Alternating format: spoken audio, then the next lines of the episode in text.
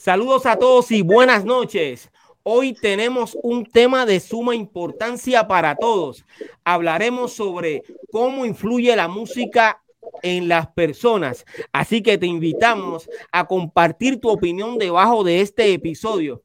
Recuerda suscribirte a este canal y compartir nuestro contenido. Gracias a todos por, apoyar esta plataforma. pirojm.com. Y ahora me toca presentar a la primera generación del rap en español de Puerto Rico. Saludos muchachos. What's good?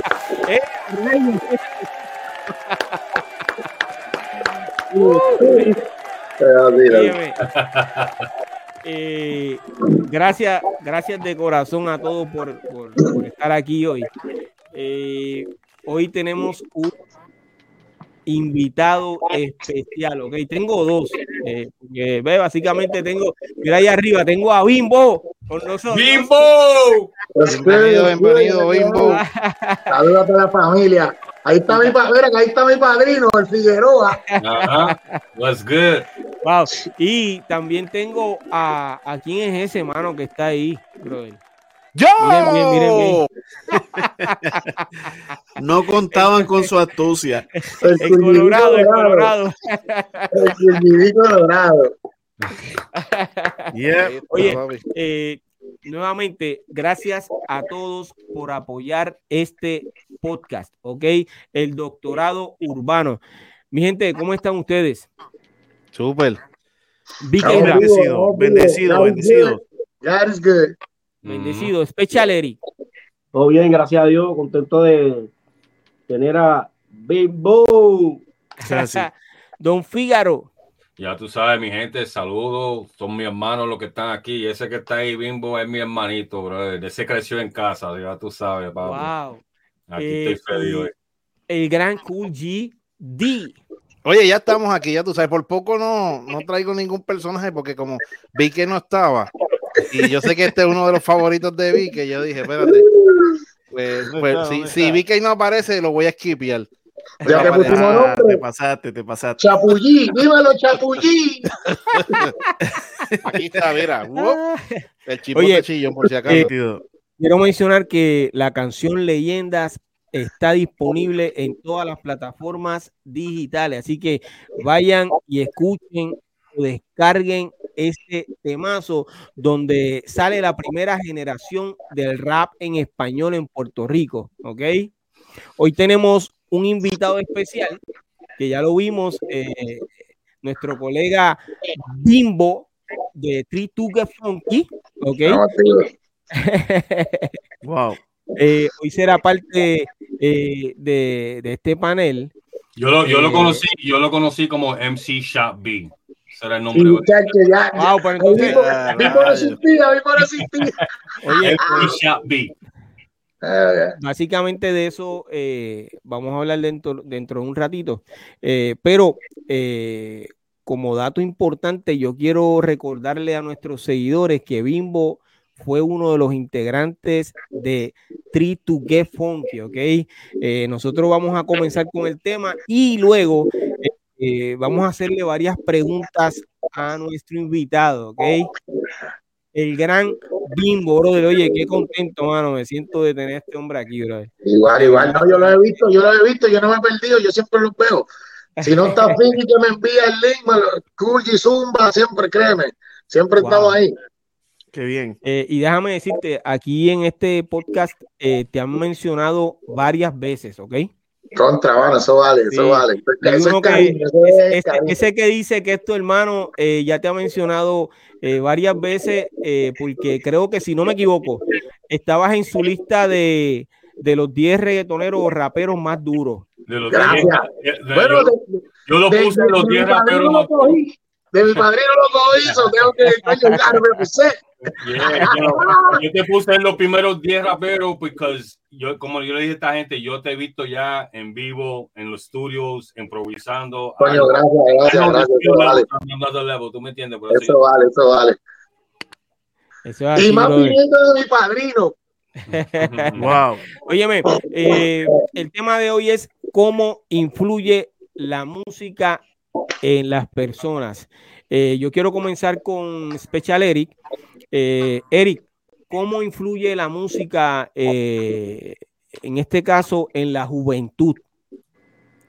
En la juventud, este, acuérdate que la, juventud tiene, tiene, un, tiene algo a favor de, de los adultos o de los jóvenes adultos o de los ancianos, y es que ese cerebro, en cierta manera, está todavía un poco virgen y, influye, ya que como todos conocemos, la, música es un idioma totalmente universal y tiene tanto poder que la música o crea guerras o hace la paz. Y nosotros eh, tenemos lo que se llaman ondas cerebrales y la música influye, pero te digo, así mismo como están las notas musicales, Así mismo nosotros tenemos unas notas que van en coinonía con lo que son las notas musicales del cerebro. ¿Qué sucede? El caso de la juventud, que está bien, bien sensible a la música, este, se aplica lo que yo, lo que yo normalmente digo a veces en las conferencias, que es nosotros somos lo que, lo que comemos o lo que escuchamos. nosotros somos lo que consumimos y en eso nos convertimos. Entonces, este, por eso es que uno tiene que, ¿verdad?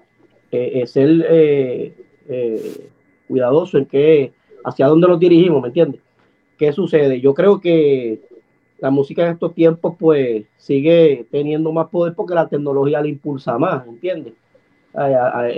nosotros, tú sabes que nosotros, para que la música de nosotros llegara a un sitio, tenía que ser a través de un distribuidor, ¿me entiendes? Hoy día tú haces clic y el otro hace clic y descarga, entonces, este, ahora mismo hay más acceso Así que la juventud tiene más, más, más, más ventaja en ese sentido, tiene más acceso a esa música. Este, yo creo que pues cada cual, cada uno de nosotros es responsable de lo que, de lo que, de lo que consumimos o de lo que, o de lo que le damos al público, ¿me entiendes? Este, la música, hay un CD, hay un CD que, no un CD, no hay un DVD que en una ocasión mi hermana me regaló una, una, una me regaló, no, me prestó una libreta de, películas por ahí para abajo. Yo me acuerdo que yo no sabía qué ver y ella me decía, escoge la que tú quieras. Y había un, un, DVD que estaba con Magic Marker que decía eh, primera hora. Entonces cuando yo me llamó la atención el título, ¿te acuerdas que había un programa como si fuera ocurrió así que se llamaba Primera Hora?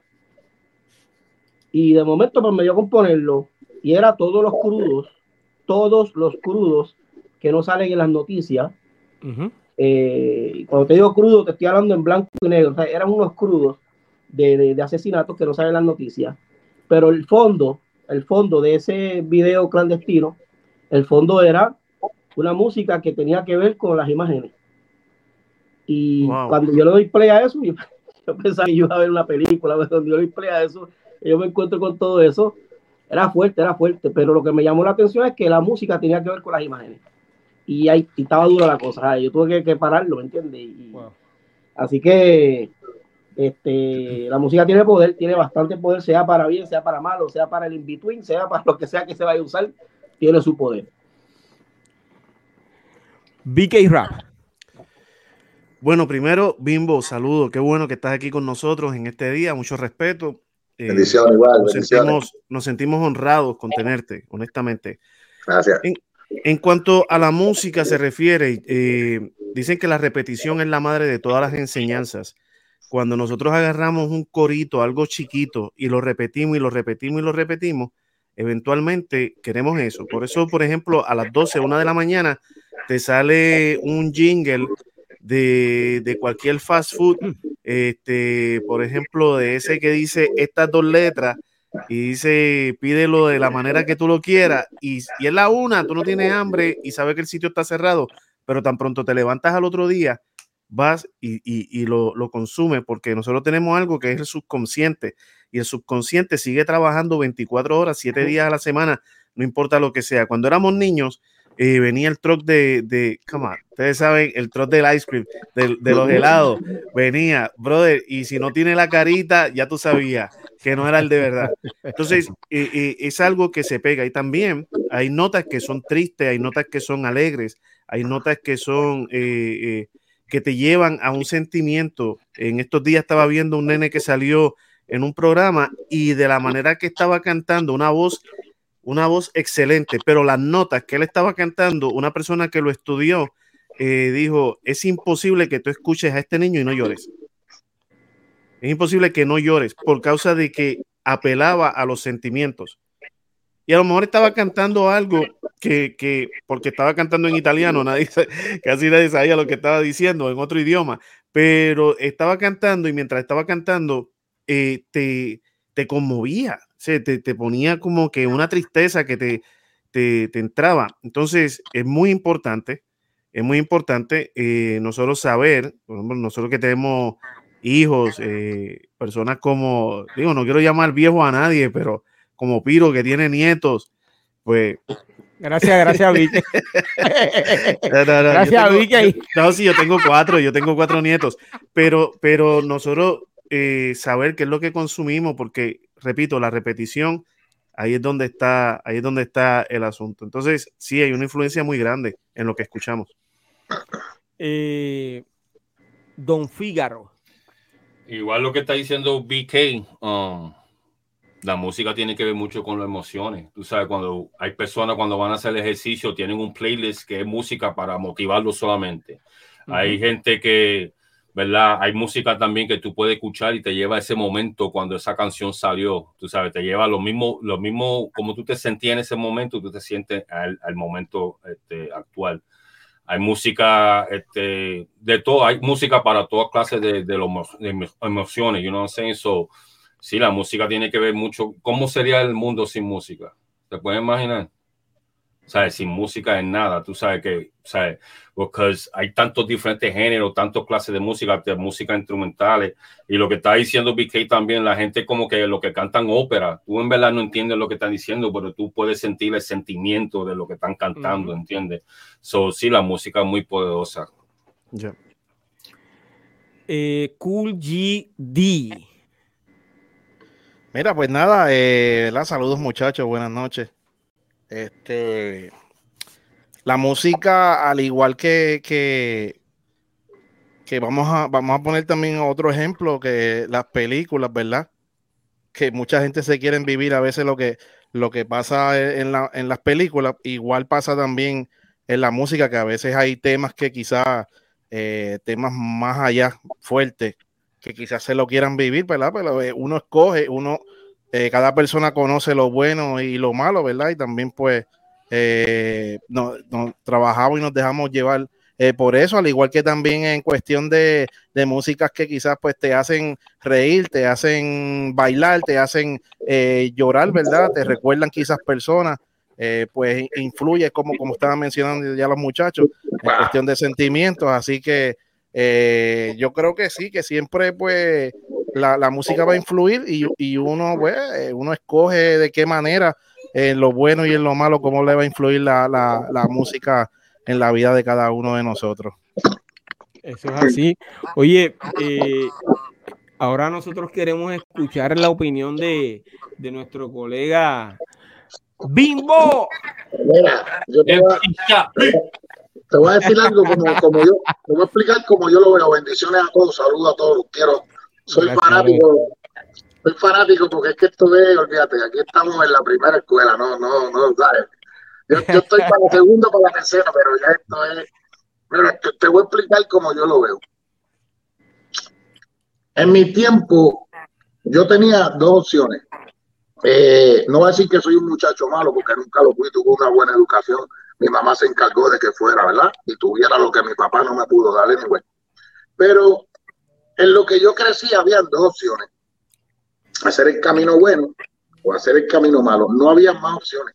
Era lo que la calle estaba ofreciendo en ese momento. Y yo entendí algo tan sencillo que dice que en la Biblia habían ángeles cantando. So, si me está hablando que en la Biblia habían ángeles cantando, mi vida sin la música no habría orden. No tiene un principio, no tendría final, no tengo un estado, no hay una emoción, no hay una forma de ver algo que tú me quieres explicar porque no hay música. Para mí, eso es la música. Yo respiro, yo transmito lo que yo entiendo que Dios dijo que está ahí para algo. Porque como dijeron ustedes, mis hermanos, o construimos o destruimos. En so en la Biblia habla de construir, no de destruir. So, cada cual tiene un libre albedrío y lo va a hacer a la manera que entienda cómo le funciona. No es que son malos, es que tal vez es el género que le llama la atención y le lleva comida a su familia. Así es que yo veo la música. Oye, y, y siguiendo y siguiendo esa línea de pensamiento, eh, en la actualidad, ¿qué tipo de música tú crees que eh, está afectando eh, nuestra juventud? Mira, te voy a ser sincero, en verdad. Te voy a decir esto, yo espero que nadie se ofenda. La música no afecta a nadie, afecta a la gente que decide hacer ese tipo de música. Y cuando digo ese tipo de música, el tipo de música que genera violencia, negatividad, que genera tal vez esa controversia. Yo te quiero explicar algo. Hay una presión de equipo que se genera desde la primera escuela, y tú lo sabes, Piro, Figueroa, tú lo sabes, todos ustedes que están aquí lo saben. Hay una presión de equipo donde se ha perdido la originalidad de ser tú mismo, de salir por ti, de generar por ti. Ya no se ve así, ¿por qué? Porque el que dirán, y yo no sueno como fulano, no voy a pegar, si yo no tiro como su ese es el tiempo que estamos viviendo ahora. Yo no le he hecho culpa a la música porque no es la música. Hay personas que lamentablemente, y no, oye, pues, sin faltarle respeto a nadie, su mentalidad se quedó en ese panel de negocio. Eso es lo que ellos entienden que pueden dominar estos muchachitos que tienen un talento por encima de las malangas, pero por alguna razón es más fácil llevarlos a ese nivel y dejarlos ahí. Solo dos o tres se dan cuenta y dicen, ¿sabes qué? Está bonito el arranque, pero yo no estoy para bu, bu, ni para papá, yo estoy para ser chavo. Y se les pegan de esa vida. Ahí es donde tú ves lo que te quiero decir. ¿Quién creció y quién se quiso quedar? Es como que tú me hablas de, por ejemplo, tú me hablas de Nas, tú me hablas de Jadakiss. Cuando tú me hablas de Nas y Jadakiss, los dos son dos duros. La única diferencia que Nas decidió emprender y seguir. Y Jadakiss no quiere hacer eso porque él, se, él, él regala lo que él hace. Y él prefiere estar en su barrio, con su gente, tirando lo que tiran, haciendo lo que hacen. no sé si entiende lo que todo está en la manera, no tiene que ver con la música, no tiene que ver con la música, eso es el que puede hacer lo que vaya a hacer.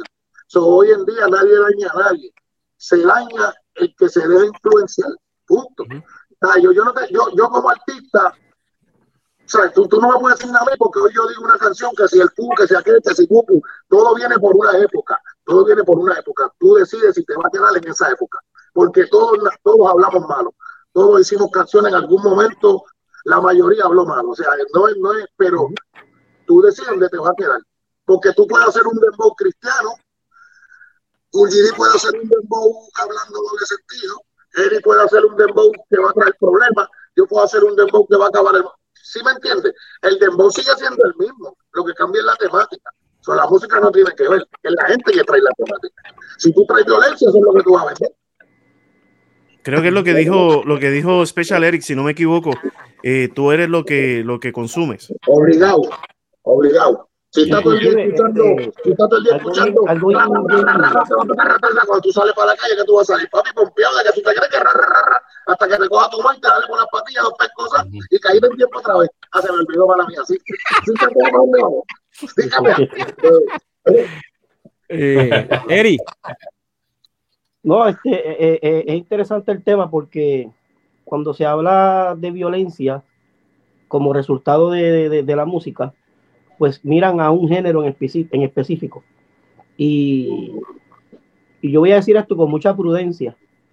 Este, no sé si fue ayer que nuestro queridísimo artista puertorriqueño, Manny Manuel, tuvo una situación.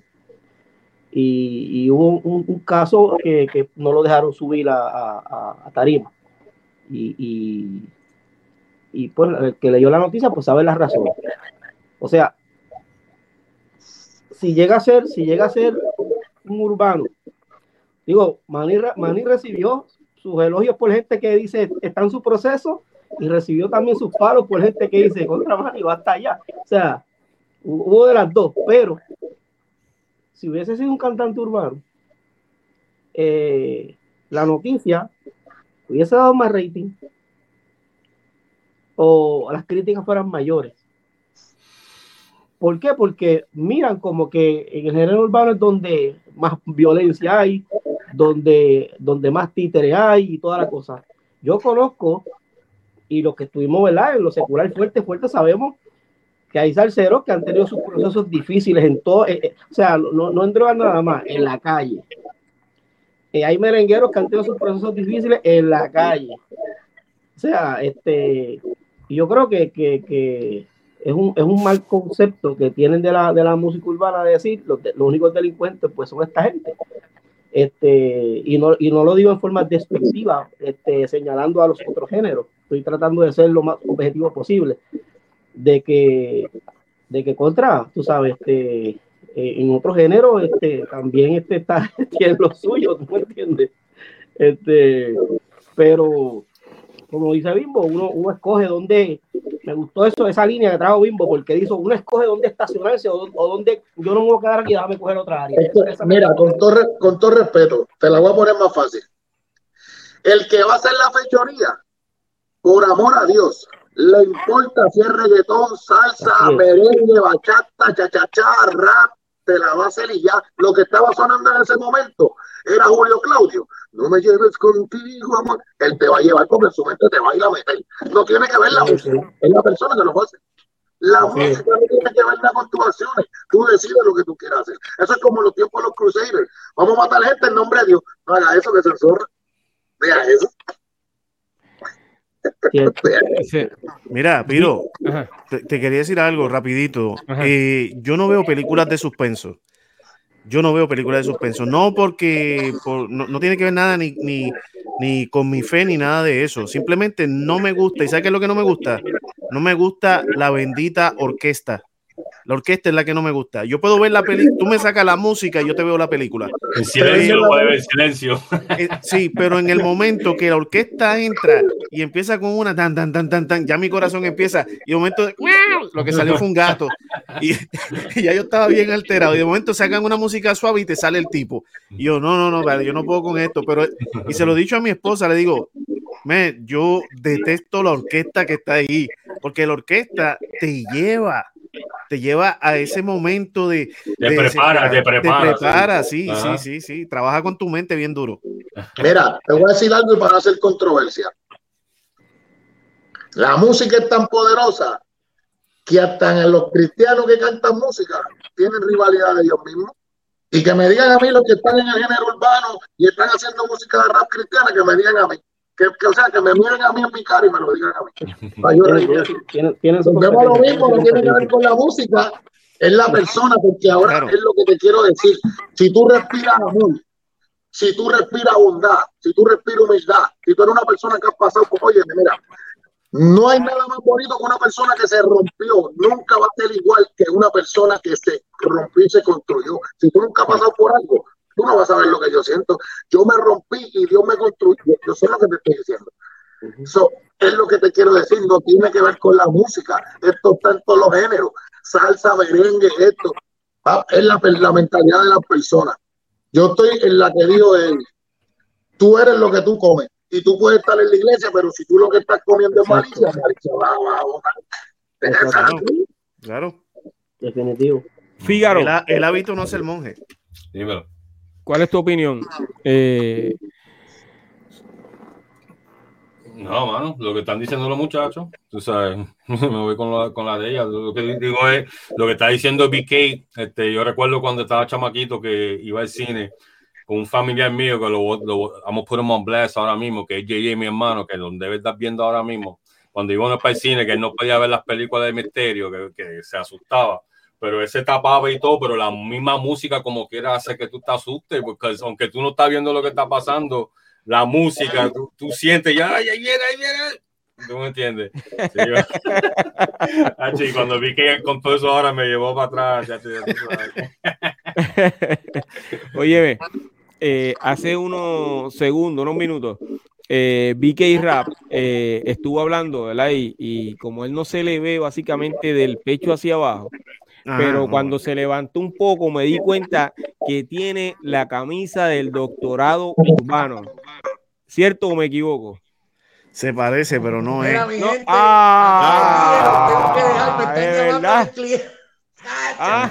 Esto se jodió ya. Mira, los amo, los quiero. Yo me tengo que ir a trabajar contra. Mira, me la cortaron rápido. Un abrazo, un abrazo, cuídate. Cuídate. Dale, Bimbo, cuídate, brother. Chévere, bien. Adelante Mira, quiero, quiero enviar saludos por ahí. Está eh, eh, Eva González Paonesa. Ella es de parte del grupo Too Sweet. Sweet en la casa. Sí, está Vigademo, está por ahí. Sí, óyeme, eh, eh, el grupo Tu Suite viene con un tema eh, en estos días, si no me equivoco, eh, lo están promocionando. Están, grabando, están grabando un video también, si no, no me equivoco. Eh, sí. Si no me equivoco, ellas eh, Beba y Mili, Beba y Mili, Beba y Mili. eh, en las producciones de Playeros, ¿cierto? Eso es correcto. Y creo que, que Beba eh, grabó en una de mis producciones. Yo creo que sí, estoy casi seguro que eso es así. Eh, eh, pronto me voy a estar comunicando con ella a ver si la puedo tener en el podcast. Interesante.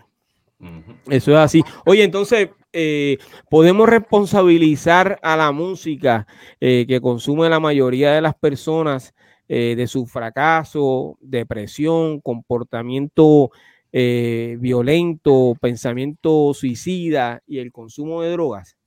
No, yo no, yo no, en mi caso yo no puedo responsabilizar, responsabilizar la, la música. ¿ok? Yo, no, no, no. el responsable soy yo de lo que consumo. Este, De las decisiones Mira, que yo toma. soy de los que voy al supermercado y cuando compro un producto, yo verifico la fecha en que expira. Y verifico, este, a poner que al- algo diga, esto expi- si hoy estamos al día 5 y dice expira el día 7, yo busco la fecha más larga. O sea, yo soy, yo soy responsable de lo que yo estoy consumiendo. Yo no le voy a echar la culpa al supermercado porque yo compré una leche que me expiró al otro día. ¿Entiendes? El responsable soy yo de lo que estoy consumiendo, yo sí que lo estoy pagando. Y el tiempo, y el tiempo ahí lo estoy invirtiendo yo. ¿Entiendes? La música está ahí, pero el tiempo lo invierto yo. Así que yo soy responsable porque yo tengo que buscar mi bendición o mi destrucción. ¿Me sigue? Y entonces yo soy responsable de, ese resultado. Porque si yo le echo la responsabilidad a la música, estoy, yo te estoy diciendo que Dios se equivocó. ¿Entiendes? BK Rap. Mira, es que, es que entiendo lo que dice Special Eric y le añado a eso de que eh, si yo estoy constantemente eh, escuchando algo, escuch- escuchando algo, eh, qué sé yo, puede ser de una marca, puede ser de un producto específico, este, aunque no lo necesite, aunque no lo necesite, puede influir a que yo lo compre. Puede influir a que yo lo compre sin necesitarlo, porque es que nosotros, nosotros eh, somos subjetivos, o sea, si se nos dice algo mucho, por eso tú ves la gente, si, es más, me te voy a decir, si las Nike fueran gratis, nadie las compraba. Si costaran cinco pesos en Me Salvé, nadie las compraba.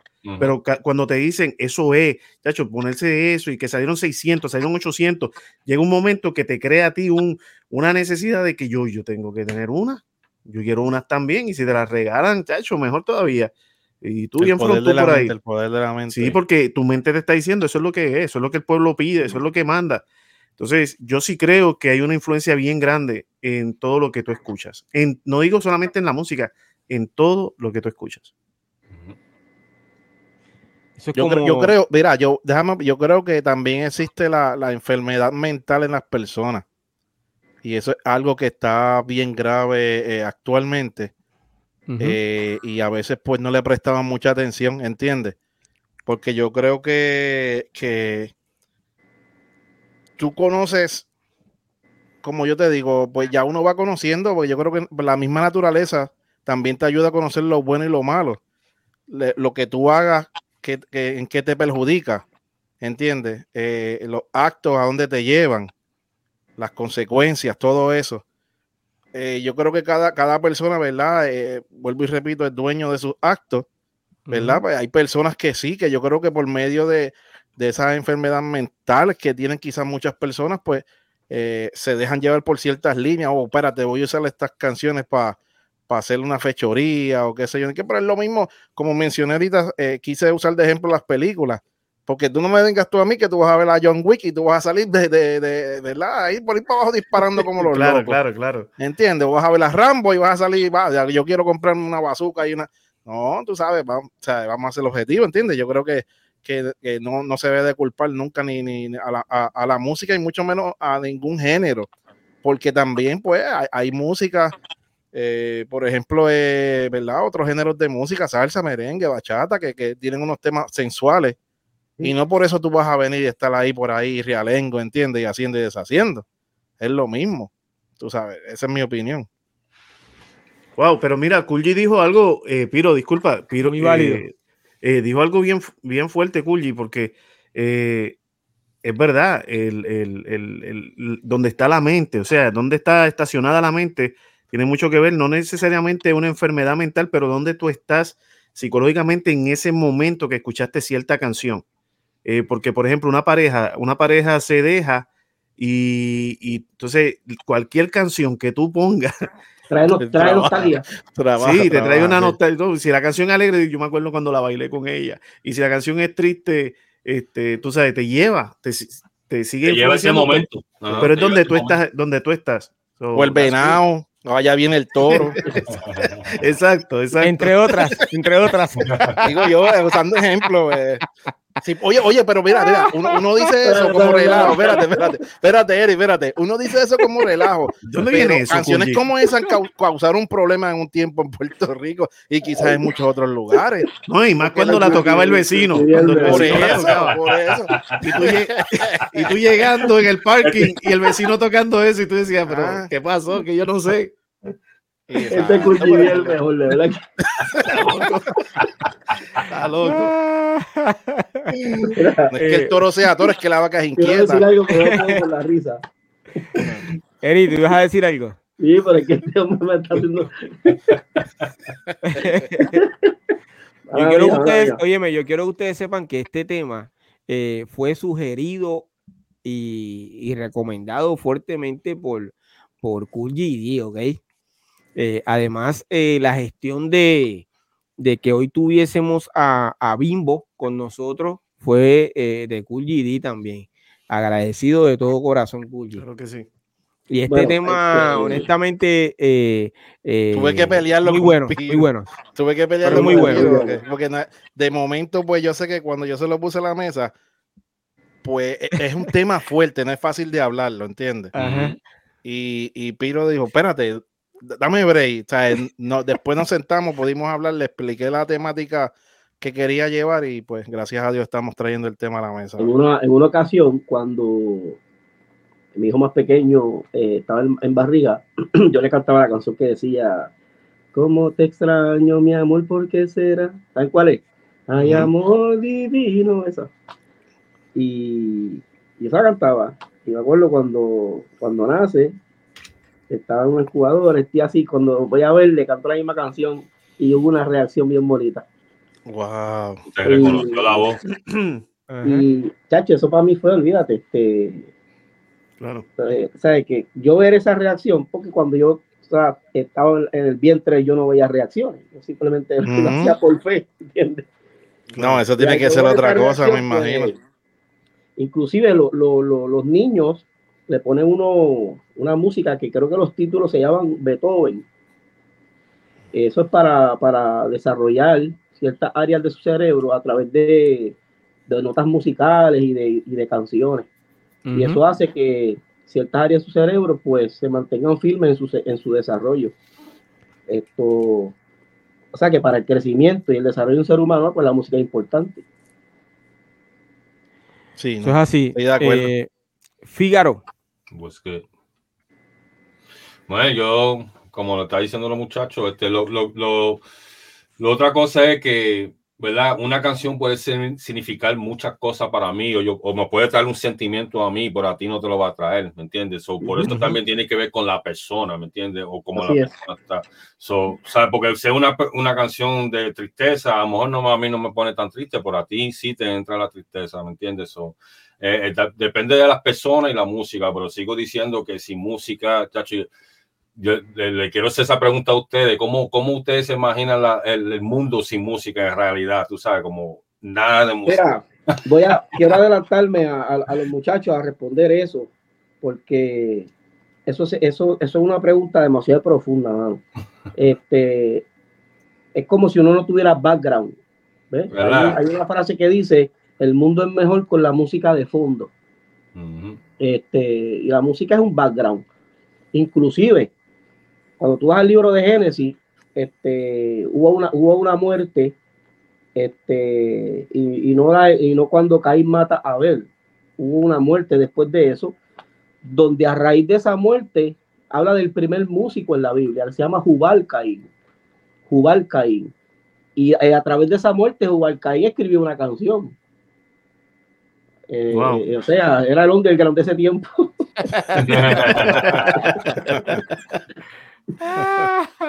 Wow. eh, óyeme, Sería, sería aburrido, yo creo que la vida sin, sin música, bien aburrido. Mira, pero el mismo Dios lo pide, el mismo Dios lo pide, dice que nos acerquemos a Él con adoración, con alabanza. O sea, él mismo, él mismo- a Él mismo le gusta. Entonces, eh, eh, eh, mira, mi nene pequeño, cuando, cuando su hermanita estaba en el vientre, le cantó una canción, esa de, de- de Bruno Mars, eh, When I See Your Face, y todo eso. Y estaba cantándole eso a su hermanita cuando estaba en el vientre. Cuando su hermanita nace, pasó la misma reacción que pasó con, con Eric, a mí con Special Eric. Este, fue justo, exactamente lo mismo. Entonces, eh, dicen a, a los, a las mujeres cuando están embarazadas que le hablen a sus hijos, que les canten y todo eso. Y yo sí creo que hay una influencia bien grande en- en- en- en la comunicación, en la comunicación como tal. Y comunicarse a través de las notas musicales es un lenguaje, es un lenguaje. Y tú puedes, o sea, hay canciones que te alteran y tú ni, ni tan siquiera, no hay letra ninguna, pero te altera. Y hay otras que te dan paz. Ujú. eso es Así. Piro, ¿y tú qué opinas brother. sobre el tema, Piro? Pues Fíjate, yo eh, te voy a decir algo que me ocurre continuamente. eh, y es que cuando mi nieto está alterado por alguna razón, yo lo cojo, le canto una canción que me inventé eh, para estar con él y, y y básicamente eh, eh, calmarlo. Y entonces me di cuenta que él se queda tranquilo. Él se llego yo, le canto la canción, él me contesta lo que él tiene que contestarme dentro de la canción y se queda tranquilo conmigo. Ahí me agarra y él va bajando sus niveles. Lo hace desde que era, eh, lógicamente, desde nacido hasta el día de hoy.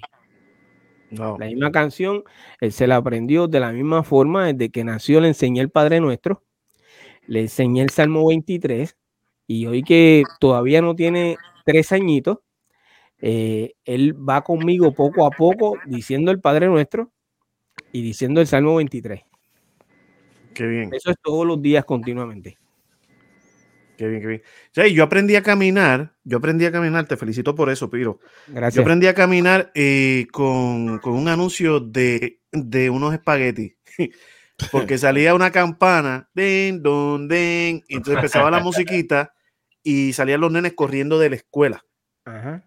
Entonces, eh, mi mamá dice que cada vez que yo escuchaba esa música, yo me alteraba. Porque como veía a los nenes que corrían y yo estaba aguantado, me alteraba y en una de esas me solté y seguí corriendo también. Y aprendí. Y hasta el día de hoy, si no hay una lata de eso en mi casa, chacho, va a haber un problema. Yo necesito eso ahí para poder moverme.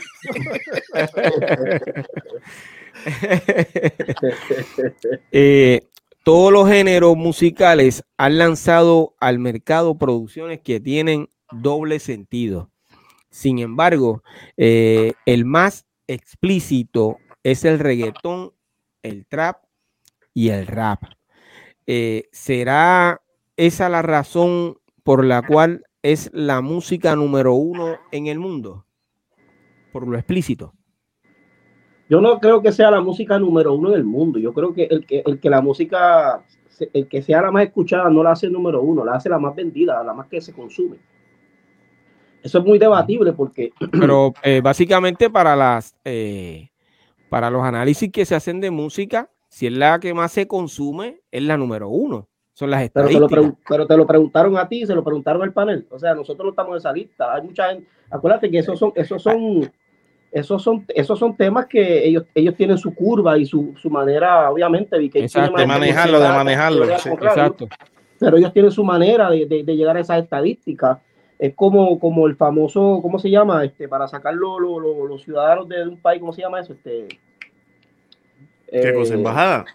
No, no, cuando cuentan, cuando cuentan los habitantes, este, ¿El censo? el censo, cuando hacen el censo. Hay tantos. No, no hay tantos, eso es un aprox. ¿Entiendes? Porque un montón de gente no estaba en la casa ese día cuando le tocaron la puerta. ¿Me sigue? O no los dejaron entrar. o no los dejaron entrar. O ahora también te envían un email para que tú lo hagas, Sí, pero sí. tampoco tú muchos no responden el email. Así que eso, eso es como que una. O la encuesta bastante- demográficamente, demográficamente fueron, vamos a decir, si fueron a un club a preguntar qué música ustedes oyen, pues ya. Exacto. Por ejemplo, el- el- la noticia de ayer de que los famosos Cadillac fueron a México y rompieron todos los récords de qué sé yo en qué sitio. Metieron 300 mil, creo que fue. Sí. Este, o 200 mil, no recuerdo. Pero comenzaron a decir, le rompió récord a Rosalía que metió tanto. Le rompió, entonces comenzaron a, a- a dar las estadísticas, pero no es un número final, es, es un aprox. Porque contar 200 mil personas, ¿tú me entiendes? Está, está duro. Como los helicópteros, cuando hay campañas políticas, se metieron 100 y, y obviamente esos son, son temas bien debatibles. Yo lo que creo es que inclusive hay países, hay países que aunque la música urbana sea la más escuchada, hay países donde esa música no, no se consume porque no se permite. ¿Ves? O sea, cuando nosotros decimos a nivel mundial, es la mayoría de los países, por hay lugares donde esa música no se permite por, por, el, por el, el contenido. Inclusive hay países, la red más poderosa, Facebook, claro que sí, pero hay países donde no hay Facebook. Claro, pero la estadística fue basada, Piro, en las ventas o en, o en preguntarle a la gente. Desconozco. Pero yo creo que eh, en verdad, en venta o, o en lo otro es la más que está es vendida. Yo creo que en, sí, en venta yo creo que rompe las curvas, eh, sí, porque la música urbana yo creo que Sí. o sea, ha trascendido, eh, eh, eh, ha, roto, ha roto todos los niveles. Y en cuestión de ventas, inclusive, yo te voy a decir algo, eh, eh, lo que cobran los artistas élites de la música urbana son unos precios totalmente ridículos por encima. O sea, están metidos para allá arriba. Ya no te estamos hablando de un millón, estamos hablando de dos tres millones por espectáculo. Y, y es algo que tú dices, ¿cómo va a ser? Pero son gente que están cotizadas en ese número y se los dan. ¿Ves? Por, Mira. por, por- ajá. Sí, no, yo iba, yo iba a hacerle una pregunta, ¿verdad? A ustedes y, y de lo que yo vaya a hablar, si me tienen que corregir, me corrigen en confianza.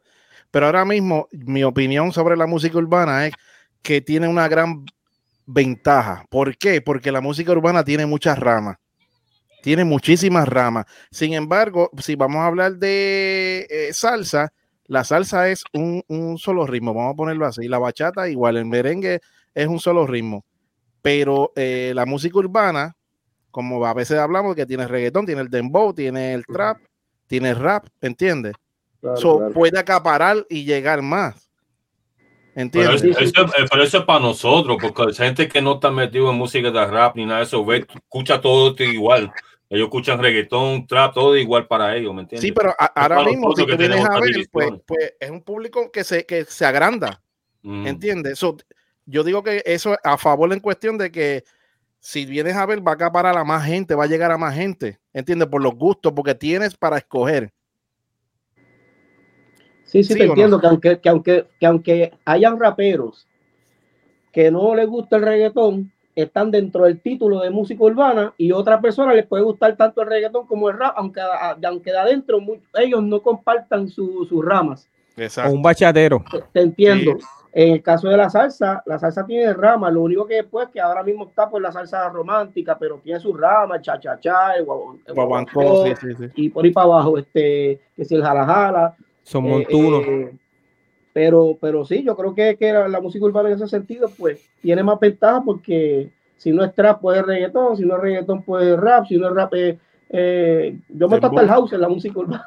Sí, y no, también, no, y también algo que tú puedes ser solo, porque tú lo puedes hacer la pista con- en una cajita, Claro, tú claro. necesitas una banda, no necesitas Claro. un montón de gente. Tú puedes, tú y tu socio nada más pueden montar un estudio y hacer canciones. Es correcto. Aparte que yo creo que la música urbana, yo creo que es la más que tiene ventaja desde el punto de vista de una expresión. Porque en- en- tú, te- tú puedes, o sea, en otros géneros tú puedes cantar cualquier tipo de historia, no hay problema. Pero en la música urbana tú puedes hacer todas las historias. ¿Me sigue? Este, eh, eh, así salió la bachata. La bachata salió de rompevenas, ¿me entiendes? Este, eh, eh, y tú miras cualquier, cualquier cosa que está sucediendo a tu a tu alrededor, tú tienes una canción de, tú tienes una, una canción de Japo, tienes, tienes un reggaetón, cualquier cosita que tú estés mirando, tú tienes una canción ahí.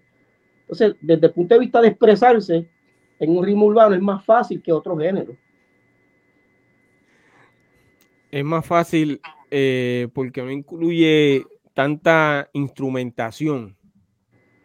Bueno, yo, lo que pasa es que yo, yo, yo sí, sí, eso, eso es un buen punto. Porque eh, un arreglo de salsa, estamos hablando de, de- de trompeta, trombones, Sí, es más, es- es más piano, una percusión. Es más difícil. de- Pero en el caso de del, del, urbano, que aunque puede salir más barato, el video te puede salir 300 mil dólares. Ah, no, sí, sí, sí. Un millón O sea, de dólares. invierten, ahí sí que invierten. Sí, sí.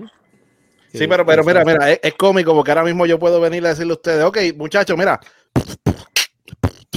Y ustedes pueden rapear. Yo no te puedo decir, vamos, dale, vamos a cantar salsa.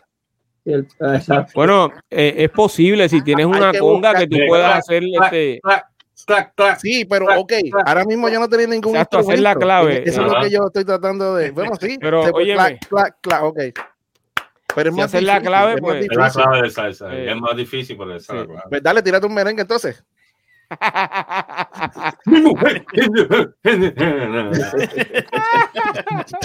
Fíjate, Yo- un yo- merengue, un merengue yo creo que es, complicado. eh, de la misma Ah. forma que la bachata. Sí, un merengue sería difícil cantar ahí. Sí, eso. honestamente ahí no sé. Eh, pero la salsa, pues, si hacer la clave, pues.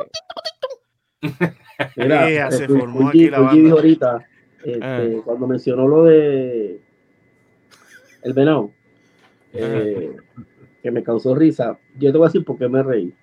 Pero por, por, por qué lo dijo tan natural, me, me, me, me- Sí, él, él trajo el pero te tema voy a para cantar qué eso. me reí en sí. Te voy a decir por qué me reí. Me reí porque y, y, y, y, y allá en, en producción, que que me busque por allá, porque creo que lo que voy a decir sí tiene fundamento.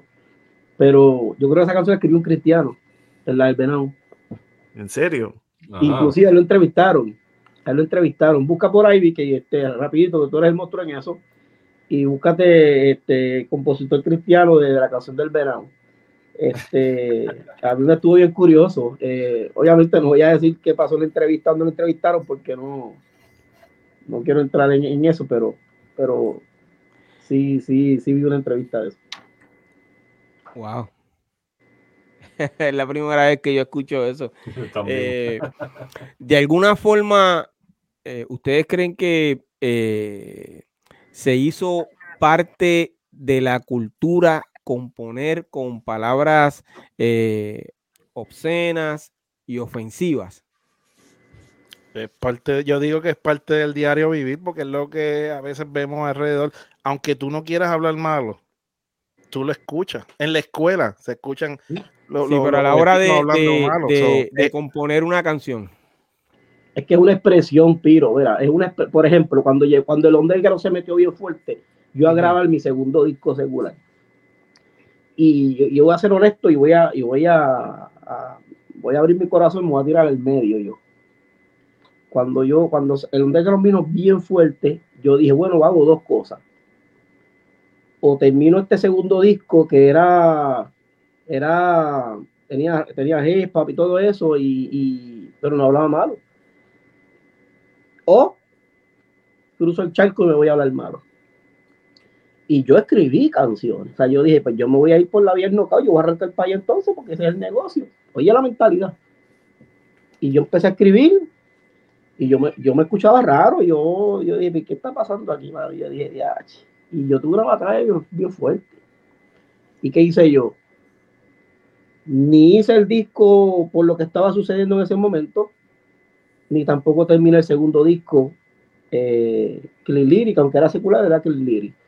Y ninguna de las dos la hice. O sea, y, pero ya yo estaba, ya yo estaba ready, listo, con mis canciones hablando malo y todo, y Wow. esa fue mi experiencia, esa es la mía. Por lo menos yo, yo no lo he visto, yo no lo veo de esa manera, ¿verdad? Porque ya, como dice QGD, ese es mi, en, en mi, en mi vocabulario, ya, ya Claro. hablo así, ¿me entiendes? So, cuando yo escribo, pues obviamente me salen. Entonces a veces yo digo, espérate, que estoy hablando mucho malo y quito un par de palabras. Pero eh, no es algo que yo digo, voy a hablar malo aquí, aquí no voy a hablar malo. Es, Sí, es nada más cosa que me Pero es, pero es el único género, entre todos los que es el, único género que te abre las puertas para tú decir lo que tú quieras. Ujú. O sea, sea, sea alabar al Señor o sea para to- un contenido totalmente explícito de la A a la Z, el urbano. Ahí tú puedes decir lo que te dé la gana. bro. Ujú. Bueno, yo tenía una canción en el disco Alimentame que mencionaba la palabra palga. ¿Te acuerdas la, la palabra palga? Sí, claro. Y por palga aquí siendo me tocó. Que, que palga en el, en, en el género urbano hoy día, palga es una palabra de domingo ya. Ya, esa palabra es bonita. Yo ni sé lo que significa. Ah, No, bien, no me tienes que decir. no, Ahora no. Pero que no, no. Ahora o sea, Y entonces, y, No, y no hubo sé. otra parte que decía, como había una canción como, como electrónica navideña, eh, había una parte que decía, eh, tú sabes que hay una canción navideña que dice, Elías, dame el agua, dame el agua, Elías. Sí. ¿Te acuerdas de esa canción? Es tremenda Pues la canción de canción, como se decía corrido, decía, Elías, dame el agua, dame el agua, Elías. Ellos pensaban que yo estoy tirando un mensaje de doble sentido, me sigue, ¿verdad? Acopiate. Sí, sí, sí, sí. Y me, me tocaron, no me la tocaron. sí, sí, sí. Y no te había dado cuenta. Y después tú escuchaste y dices, bueno, oh, ok. Y yo, sí, entonces, mano, y Tengo la información que me pediste. Ajá. Túmbala.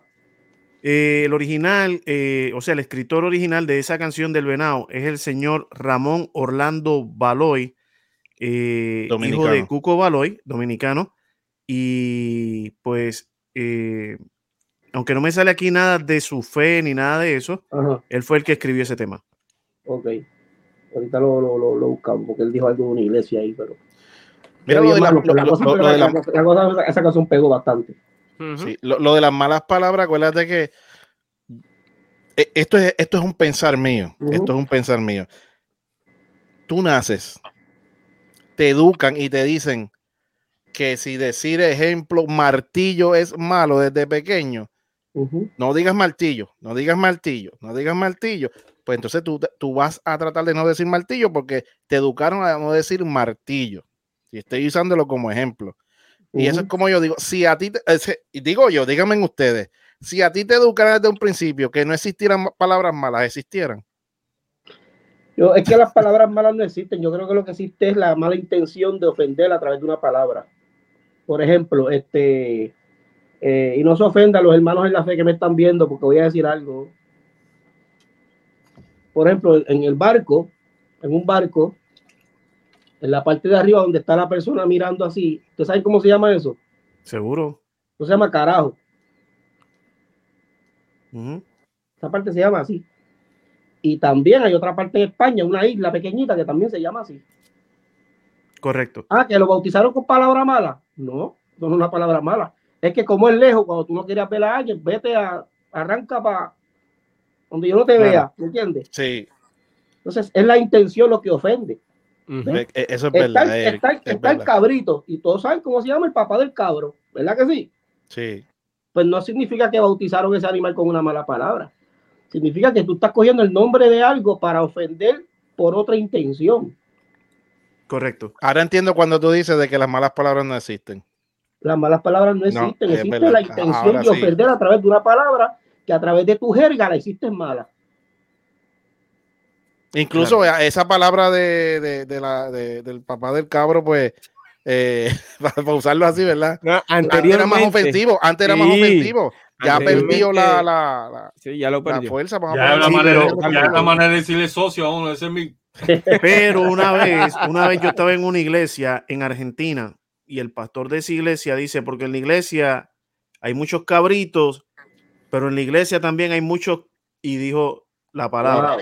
Y cuando dijo así, yo empecé a bajarme así en la silla. Aquí se va a formar una grande.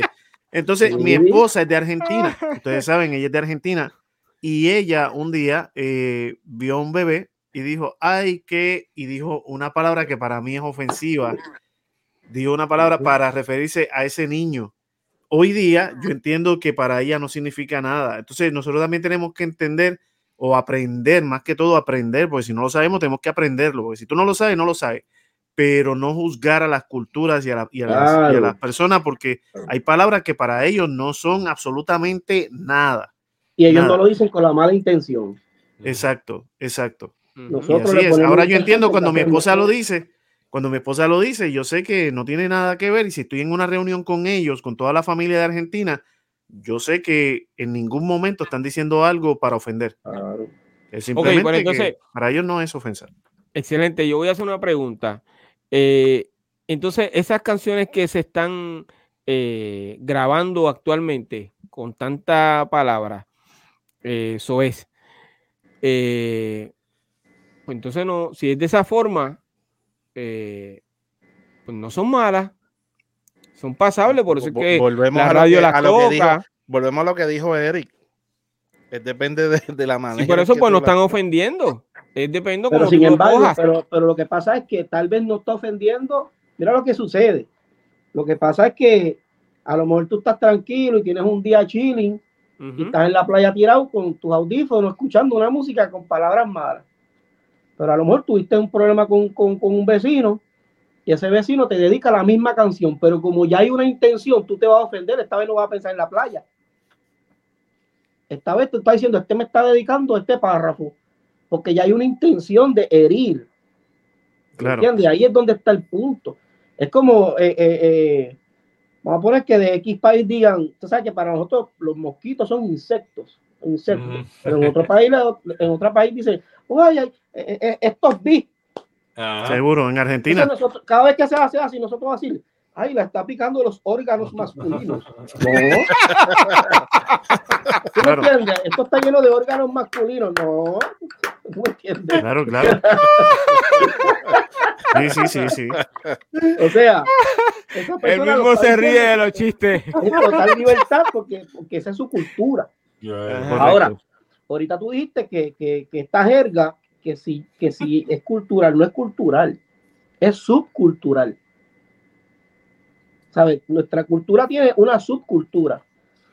¿Ves? Y es, yo lo veo como una sub, no como una cultura, porque si fuera una cultura, nosotros aplaudiríamos, aplau- estuviésemos aplaudiéndolo todo. No, ah, la cultura crea una subcultura y esa subcultura viene a través de esta- de de- estatus sociales por el desarrollo de cada cual donde se crió. ¿Ves? Y, y- y cada cual va a hablar, este, y más, yo te voy a decir más, hay gente de, de- de la música urbana que están pegadísimos, que no nacieron en barrio, Ujú. O sea, no, no, no nacieron hablando malo,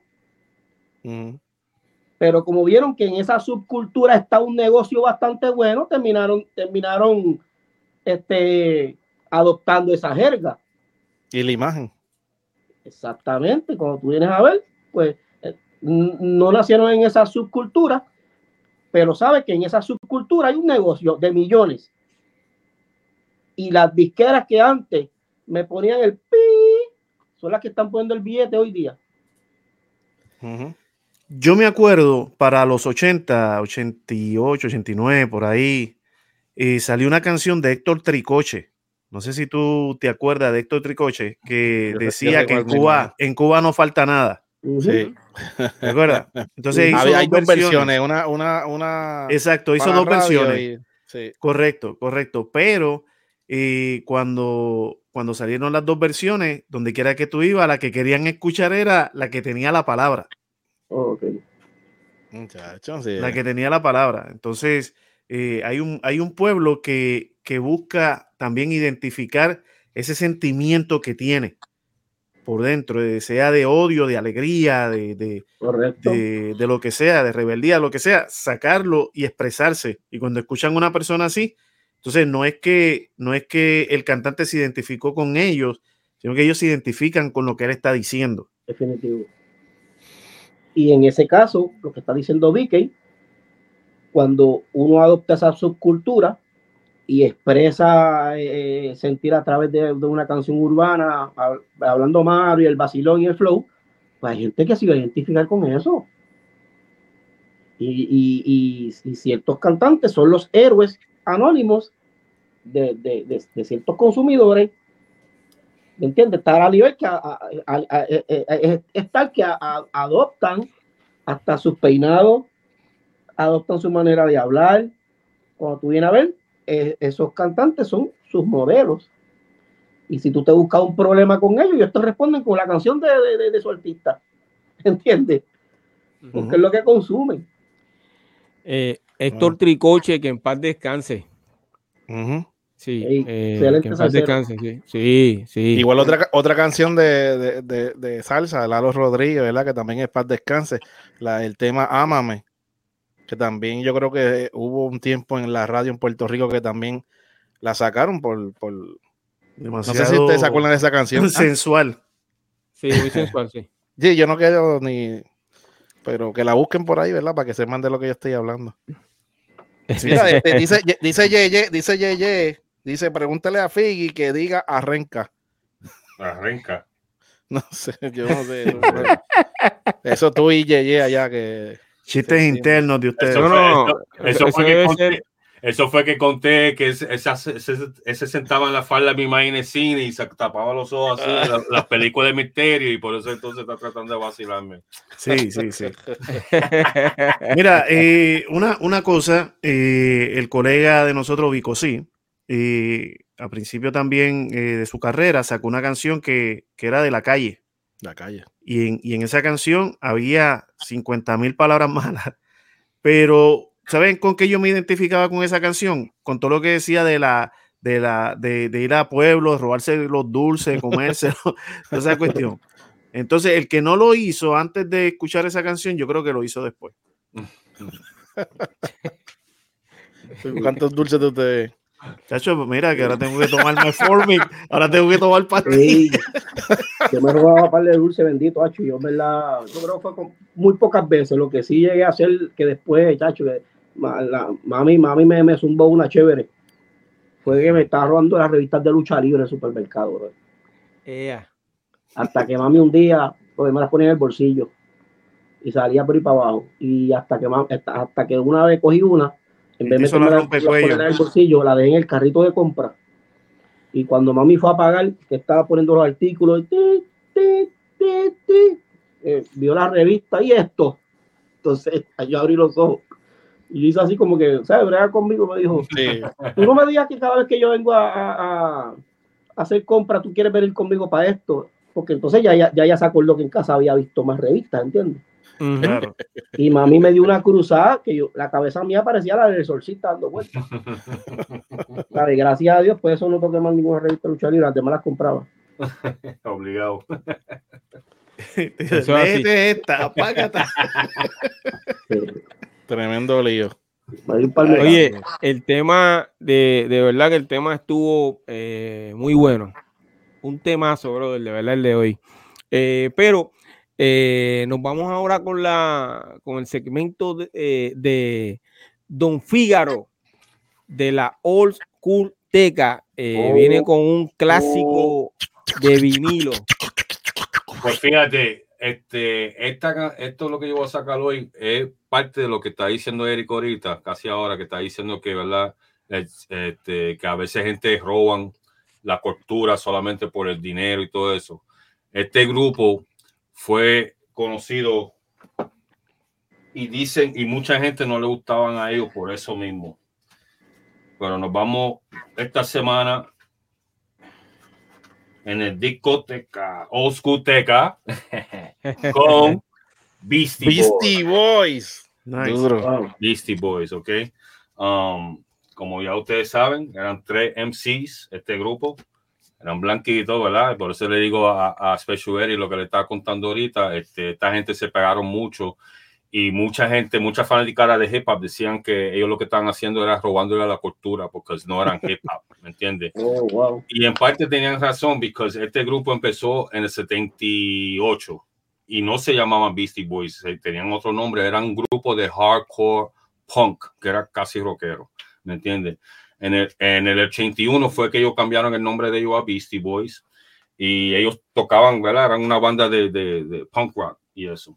En el 83, pues ellos sacan un sencillo, ¿verdad? Que era hip hop, pero era como un hip hop comedia. Ellos lo hicieron por vacilar, un hip hop ahí. Y da la casualidad que la canción se pegó. Se pegó en el underground en Nueva York. Pues entonces ahí, yo veces que se pegó la canción tanto, pues ellos entonces ellos este, consiguen un disc jockey, ¿verdad? Para que entonces ellos podían hacer uno, los shows en vivo con un disc jockey, como si fuera hip hop, que tú sabes que ser tiempo hip hop si tú eras rapero, tú tenías que tener un DJ atrás de ti. Eso era obligado, ¿verdad? Este, la canción se llamaba Cookie Puss, como te dije, era una comedia ahí. Después de, de, que se pegó esa canción y eso, este, en el 84, dos estudiantes de la Universidad de Nueva York, uno se llamaba Rick Rubin y el otro Russell Simmons, hicieron una compañía de disco que nosotros conocemos en el día de hoy como Def, Def Jam Records, ¿verdad? Oh, wow. Def Jam Recordings. Uh -huh. Ok, en el 80, en el, ellos querían firmar a los Beastie Boys para, ese, para el sello de ellos, ¿verdad? En el 85, pues ya lo tenían firmado y ellos salen, antes que saliera este disco, porque esto salió en el 86, en el 85 ellos salen en el, en el soundtrack de Crush Groove, que ya le, ya le he hablado de la película de Crush Groove. Ellos tienen un cameo que salen un cantito nada más, pero en el soundtrack del disco ellos tienen una canción que se pegó, que se llama She's On It. Después que esa canción salió, pues entonces en el 86 que sacan este disco. Lo curioso también de este disco es que es la primera vez que yo veo un disco así. Wow. O sea, de hip hop, ¿me entiendes? Tú sabes, como que yo, había, yo he visto discos así bien grandes, así de, de rock y cosas así, pero de hip hop, yo creo que este fue el primero que yo, yo vi de Beastie Boys.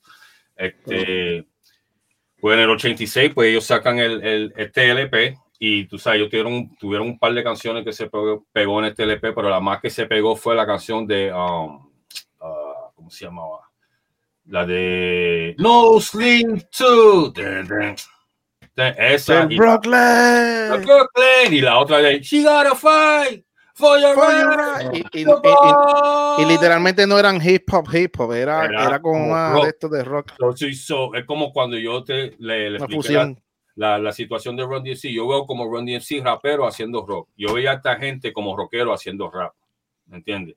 Okay. Pero también ellos pegaron inmensamente. Tú sabes que este grupo llevó a hip hop a otro nivel porque por su imagen, no voy a decir nada, pero por su imagen, pues pudieron entrar a lugares que quizá otra gente de hip hop no pudieran haber entrado, ¿verdad? Esta gente lograron vender, en su, cuando salió la disco esa de She Gotta Fight for Your Right, que fue, yo creo que el cuarto sencillo que ellos este, este, estaban promocionando de este LP, de este álbum, um, esa canción vendió rápidamente. Recuérdate, la compañía es nueva. O sea, ellos, estas fueron las primeras gente que ellos firman y cuando ellos salen con esta gente, la primera, lo primero, como el primer mes, vendieron como 9 millones de copias, bro. Wow, wow.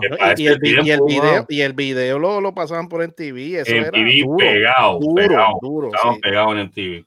Tú sabes, entonces, pues este, este grupo logró, ¿verdad? En su, en su carrera, pues lograron vender más de 26 millones de discos solamente en Estados Unidos, sin contar fuera de Estados Unidos.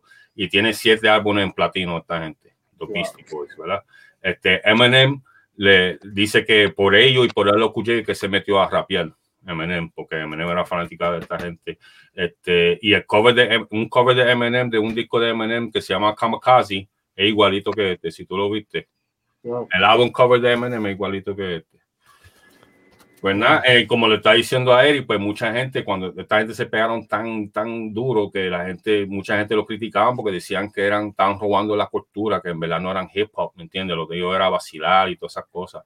Pero también, como le digo, ellos llevaron al hip hop a otro nivel, so hay que darle, tú sabes, sus props por eso. Y ellos fueron, o sea, de, la, la disquera, cuando, cuando se estrena la disquera, ellos son los primeros firmados. Ellos fueron los primeros, porque cuando ellos están, tienen la idea de, de no, no, en Butte, ellos tuvieron a Tila Rock, uno que se llamaba Tila Rock, estaban en Def Jam. Yo creo que estos fueron los segundos que Pero tienen que hacer, o sea, tienen que ser, tienen que haber sido en ese tiempo demasiado buenos para que el mismo género los criticara y un sello lo filmara. O sea, tiene que Ujú. ser bueno, ¿entiendes? Ah, eh, recuerda, el sello, el sello está empezando y esta gente son un grupo como de punk rock y entonces ellos tenían, como te dije, ellos tienen una canción como bufia- este, de rap o vacilón y estaba pegadito, así fue que esta gente escuchan de ellos. Pero y- ambos, ambos se dieron la oportunidad. O sea, eh, ellos creyeron en la disquera y la disquera creyó en ellos. Pero después llegó un momento donde esa disquera era el, el Sony de ese tiempo, porque Sí. yo- llegó un momento en que todo lo que sacaba Def Jam era tan bueno que cuando yo compraba los singles, que yo veía que decía Def Jam, aunque yo no quería- el no la compraba. música. Ajá, por, por la porque todo lo la que sacaba era bueno. Porque así fue que arrancaron, imagínate, con esta gente y vendiendo 9 millones de copias para ese tiempo, papi, que eso es, tú sabes, eso, este, nada, con eso es el doctorado urbano, el segmento de Old School Teca de esta semana, de Beastie. Boys, y ya tú sabes, mi gente, la próxima semana, pues venimos con otro veneno. Ese, ese disco me gusta. que-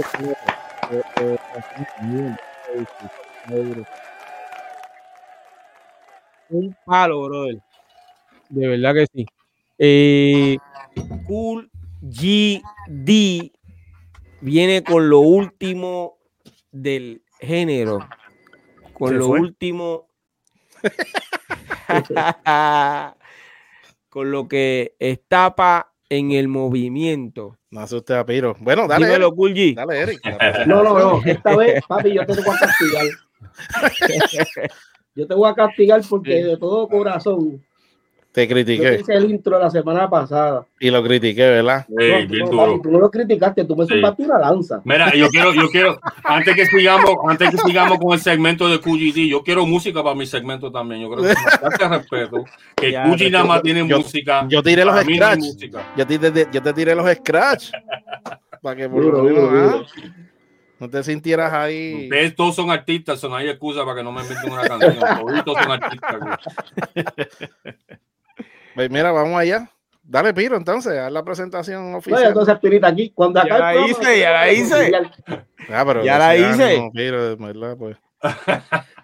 Cool quiere- quiere que él quiere- en el género. ¿Qué es lo que está para Cool G en el Cool G. movimiento? Ay, este, este, ¡Eh! Bravo. Mira, pues nada, eh, una de las cosas que está pasando ahora mismo en el género que eh, se puso la cosa caliente, ¿verdad? Ya Eric lo había mencionado a principio del, pro- del programa y fue la situación de, de Manny Manuel, aunque Manny Manuel no tiene que ver con el género, pero alguien del género explotó contra Manny Oh, sí, wow. y ahí es que eh, pues entra la noticia en lo que es pues la música urbana, donde Joel, ¿verdad? El dúo Joel y, y Randy estuvo tirando unos comentarios fuertes en, en Instagram. Eh, voy a leerlo, bastante fuerte. Porque sí, él, él borró ya el post. Oh, Pero ustedes saben de que sí, sí, sí. Sube, eso ya está por ahí. Una vez que tú postees, fuerte, ya dejaste de ser dueño de, de- de- de lo que era tuyo. Eh, ok. Anyway, dice Diablo Manny Manuel, en serio, de nuevo con tus papelones. Entonces usa una palabra fuerte. ¿Cuántas veces más tú quieres que el pueblo te perdone? Tú eres un bochorno. En verdad, tú no te mereces representar a Puerto Rico a nivel de artista. Usted lo que es un charlatán. Desde que traicionaste a Pompi Vallejo en aquel viaje que fuimos a Santo Domingo, que querías brincarlo, desde allí supe que eras un puerquito. De nuevo usa la palabra fuerte. Retírate con dignidad. Eh, después continúa. Tú me vas a decir a mí que tú eres más loco que Randy, más loco que yo. Y dice, vete, pal. El público se merece un respeto. Yo espero que jamás te vuelvan a contratar para ningún evento público. A ti te queda demasiado grande el título de artista. Artista no es cantar y ya. Usted lo que es sendo loco no sirve. Retírate ya. Sin embargo, después que borró pues esos comentarios, esos posts, Ajá. eh, también tiró sus disculpas. Así que más adelante, pues la tarde de hoy, apareció otro post de parte de Joel diciendo, nadie es perfecto, todos cometemos errores, algunos más que otros, pero así somos, imperfectos. Pido disculpas si a alguien he ofendido, así debe ser, reconocérsele igual al derecho que al revés. Y esas fueron las palabras de Joel. Ahí se fue que se calentó la cosa Y se en sabe el qué género. Eso. ¿Se sabe ¿Ah? por qué fue? ¿Por qué Revolu? ¿Se sabe por qué? Sí, por una presentación eh, pues que Manny tenía en el pueblo de Naranjito, Ah, que tuvo que salir el promotor a disculparse porque aparentemente pues eh, Manny estaba, Intoxicado. oh, sí, eh, con- haciendo una de las de él. Gotcha. Pues entonces pues no lo dejaron subir para que no hiciera el ridículo. Vamos a ponerlo así. Yo creo que lo Pues cuidaron. ya ya, es, lo ya es algo constante de parte de Manny Manuel, Demasiado lo cuidaron. ¿verdad? Y pues Sí, yo creo que lo cuidaron, fíjate, uno lo puede ver de, de una manera diferente, ¿verdad? Y decir, wow, pero qué malo, qué, qué bochorno, qué vergüenza, pero a la misma vez creo que lo cuidaron. Sí, in- incluso este, ¿verdad? Leí también por ahí que, que Manny um, de nuevo se disculpó, ¿verdad? Por de nuevo hacer lo mismo.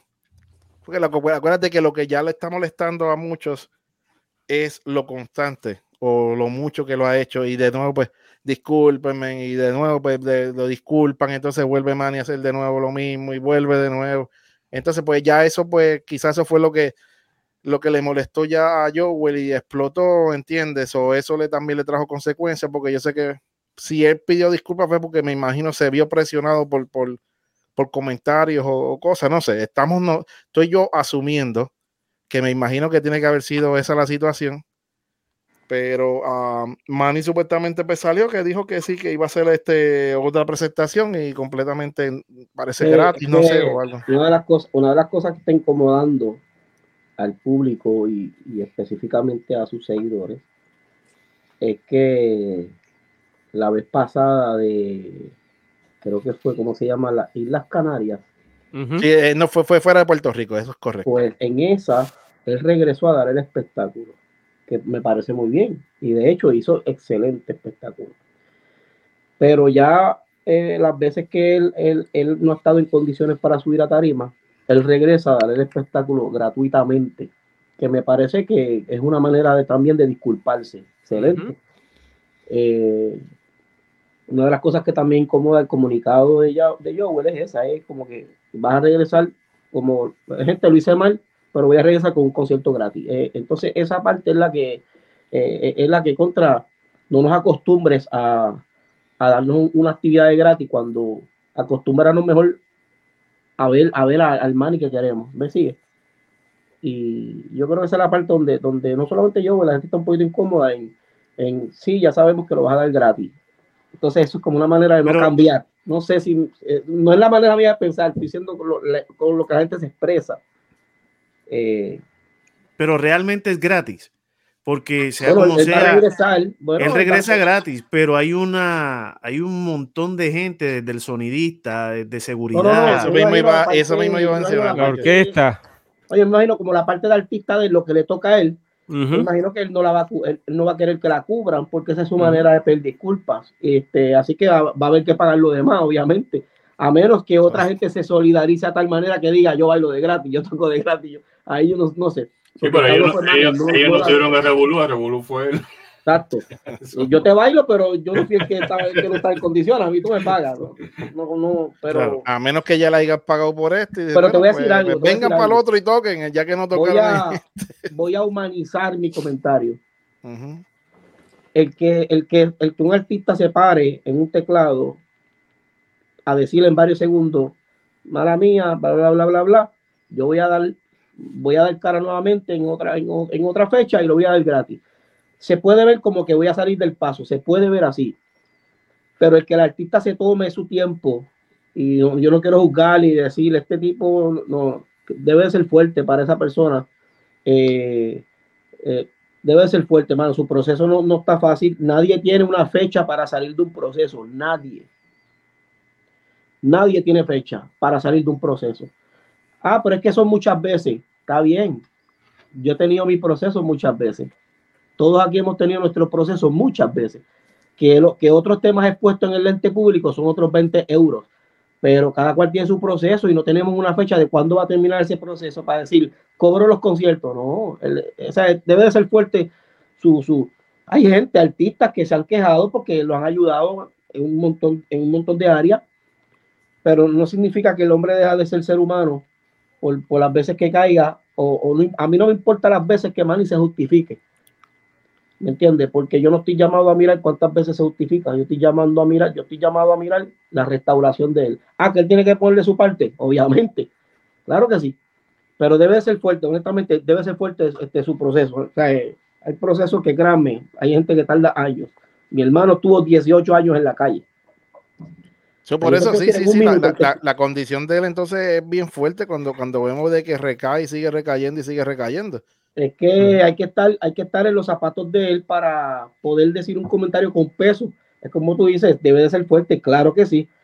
Hay gente, hay gente que es que les gusta y dice, ah, es que me, me gusta esto. Yo conozco artistas urbanos que ya sali- que ya salieron de, am, de lo urbano secular y están cantando música o comercial o, o cristiana, como lo quieras llamar. Pero expresaron antes de, entrar a la fe, expresaron que eran crónicos. Es que yo soy crónico, o sea, me gusta, lo expresaron. ¿Entiendes? Entonces, pues, que el proceso es más difícil todavía. Pero, nada, cada cual, cada cual tiene sus procesos y pues nosotros estamos llamados a esperar que se restaure y no a hundirlo más. Eso es así y eh, básicamente el público siempre va a apoyar a Manny eh, de la misma forma que ha apoyado a varios salseros puertorriqueños, raperos puertorriqueños. A Giovanni eh, eh, van a seguirlo apoyando porque eh, lo entienden. Para mí, Manny Manuel es un excelente artista. Honestamente, soy fanático de su música, de lo que ha hecho, desde sus primeras canciones. Eh, lo que le está ocurriendo, pues, de verdad, es como dice Eri, pero el público siempre lo va a apoyar.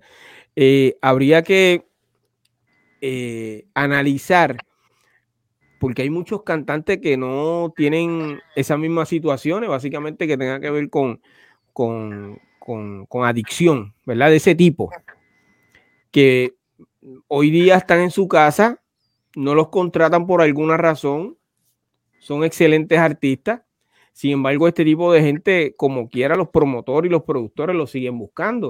Es Ahora, porque son los que llaman, perdóname, son porque son los que llaman al público. ¿Me entiendes? Es por eso es que el productor o el promotor lo, lo, lo- lo sigue contratando. Sin embargo, hay unos que están en su casa del mismo nivel, por así decirlo, y no, son, no, no, no, no los buscan.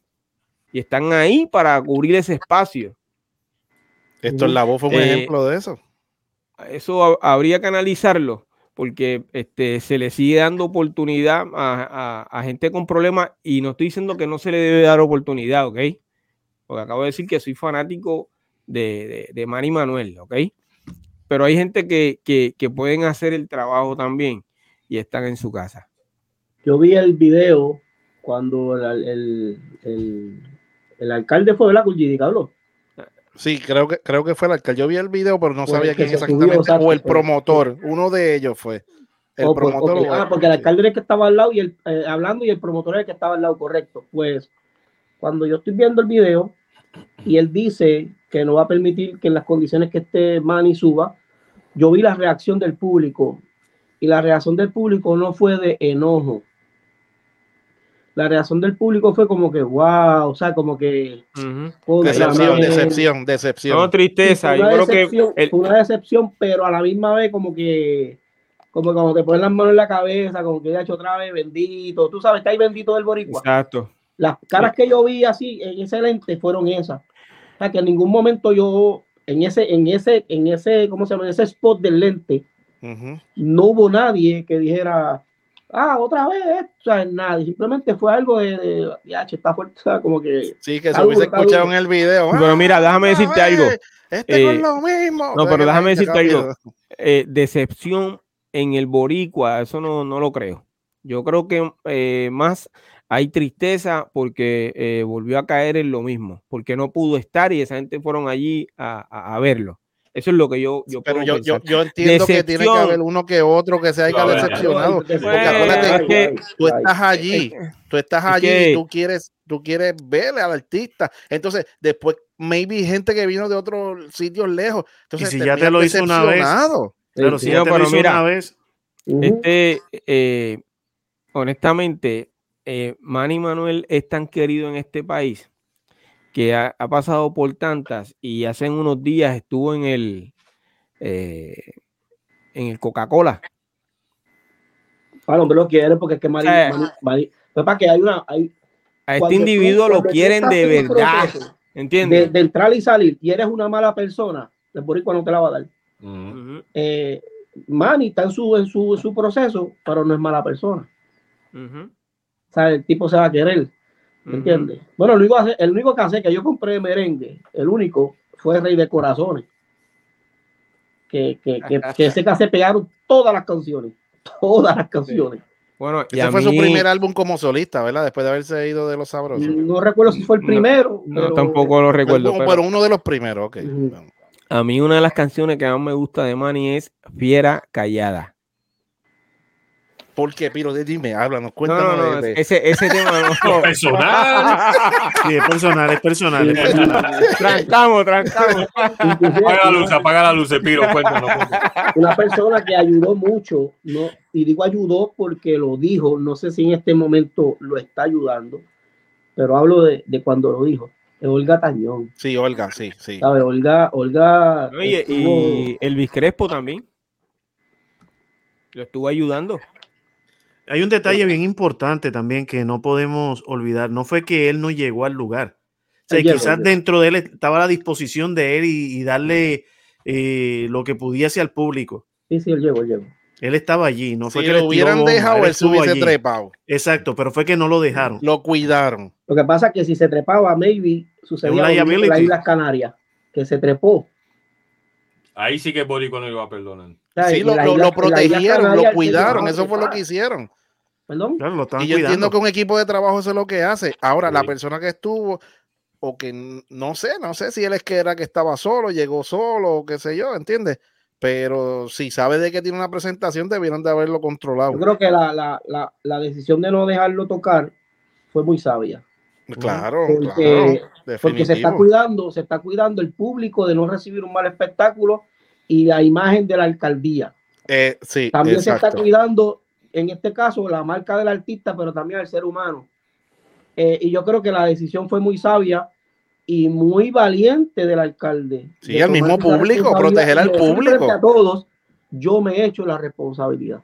Proteger al mía, público, sí, proteger al público de llevarse un ¿Eso momento. es lo que dijo el alcalde? Agrio. Él dijo, él que, que toda responsabilidad caía sobre él y, y, bueno, fue, fue algo, yo creo que se cuida, cuando, si tú lo escuchas, eh, en esas pocas palabras, se cuidó a todo el mundo, Sí. al público, que- al promotor, A- adelante, al producción, con el cantante video. y al ser humano.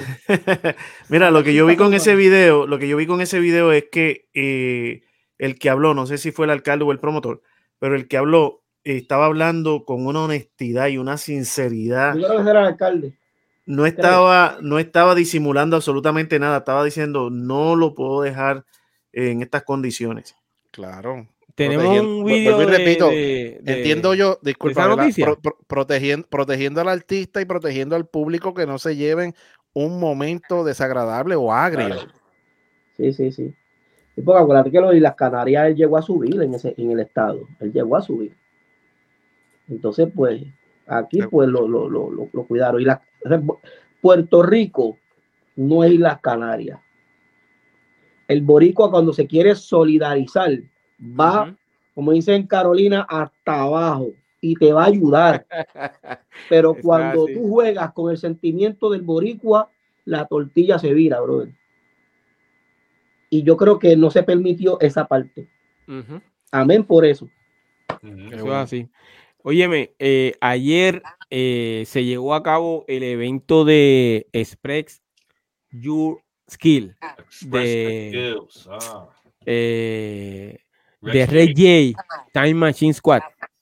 Excelente. Eh, vi unas imágenes, eso quedó brutal. Eh, estuvo lleno, eh, hubo competencia, ahí, verdad que eh, hubo de todo. Yo felicité a Red J por ese evento eh, esta tarde. De verdad que sí, yo quisiera que le diéramos un aplauso, brother, porque este hombre se lo merece. Claro que sí. Gran reggae y su equipo de trabajo, incluyendo eh, su esposa Lady Step, ¿ok? Eh, muchachos, yo creo que eh, tenemos que despedir, despedir este episodio. Hay un chiste con el, con- apagando las cámaras y eso. Enseñando los que logos, enseñando los están logos. haciendo. Sí, estoy viendo eso. ¿Qué está pasando? Aquí, aquí ustedes le están flashando.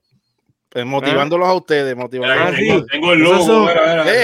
¡Ah! Epa, brutal, Ese se El gran. Fígaro, brother. Ah, brutal. Mira, mira, mira estos dos fronteando con los logos. Sí, Ah, pues yo los sigo logos, parando. Mira, pues, para que ustedes, para que ustedes pongan los logos, para que se motiven. Ah, eso está chévere. Eso está chévere, Yo brother. quiero poner el logo, pues más, tú sabes, tú cansa más parando así. yo. Fíjalo, fíjalo, mándame el logo tuyo para digitalizarlo. ¿Cómo es? Mándame el logo tuyo para digitalizarlo y ponerlo ahí también, dale. Dale, te lo voy a enviar ya cuando saquemos de esto. Bueno, pues eh, nos vemos el próximo eh, lunes a las 9 de la noche, ¿ok? Nos fuimos. Y en el primer capítulo ahí estoy yo. No quiero que te ofenda, pero yo soy la historia. Me llaman leyenda. Ah, no quiero que te ofenda,